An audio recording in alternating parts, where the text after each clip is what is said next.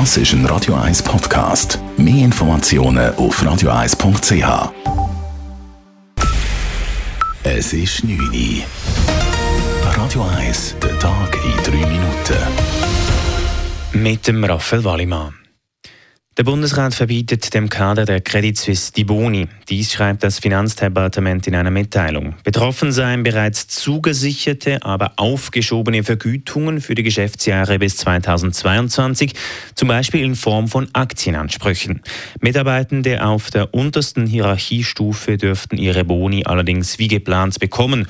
Grundlage für diese Maßnahme ist das Bankengesetz, das die Auszahlung variabler Vergütungen ganz oder teilweise verbieten kann, wenn eine systemrelevante Bank staatliche Beihilfe erhalten hat. Bereits zugesicherte Boni sind von der Maßnahme allerdings nicht betroffen. Für die Angestellten der Credit Suisse braucht es nach der Übernahme durch die UBS nun rasch Klarheit. Das fordern der Schweizerische Gewerkschaftsbund und der Schweizerische Bankpersonalverband SBPV. Für die Mitarbeitenden sei die Lage nach der Ankündigung der Übernahme dramatisch sagt SBPV-Präsident Michael von Falten.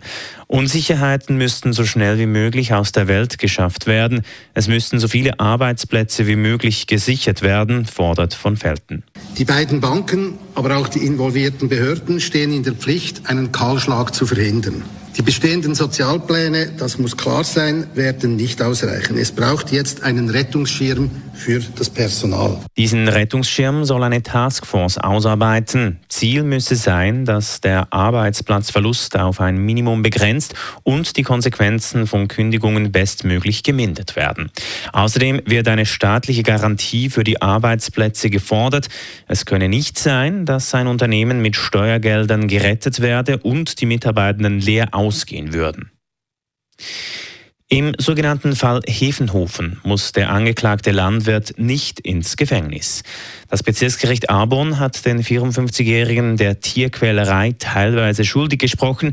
Das Gericht verurteilt den Mann zu einer bedingten Freiheitsstrafe von acht Monaten und zu einer Geldstrafe von 180 Tagessätzen zu 10 Franken. Der Landwirt soll auf seinem Hof in Hefenhofen im Kanton Thurgau jahrelang Pferde, Schweine und Rinder vernachlässigt und misshandelt haben.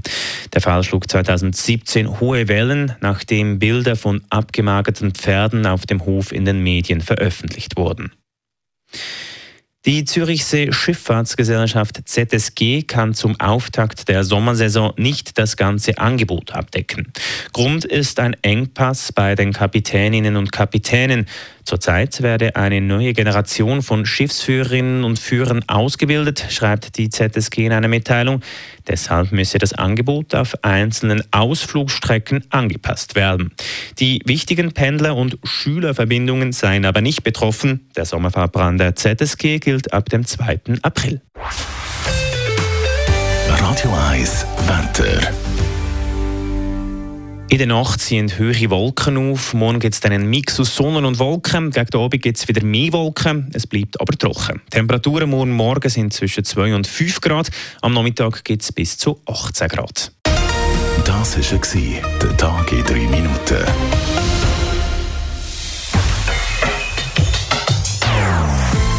Nonstop. Das ist ein Radio 1 Podcast. Mehr Informationen auf radio1.ch.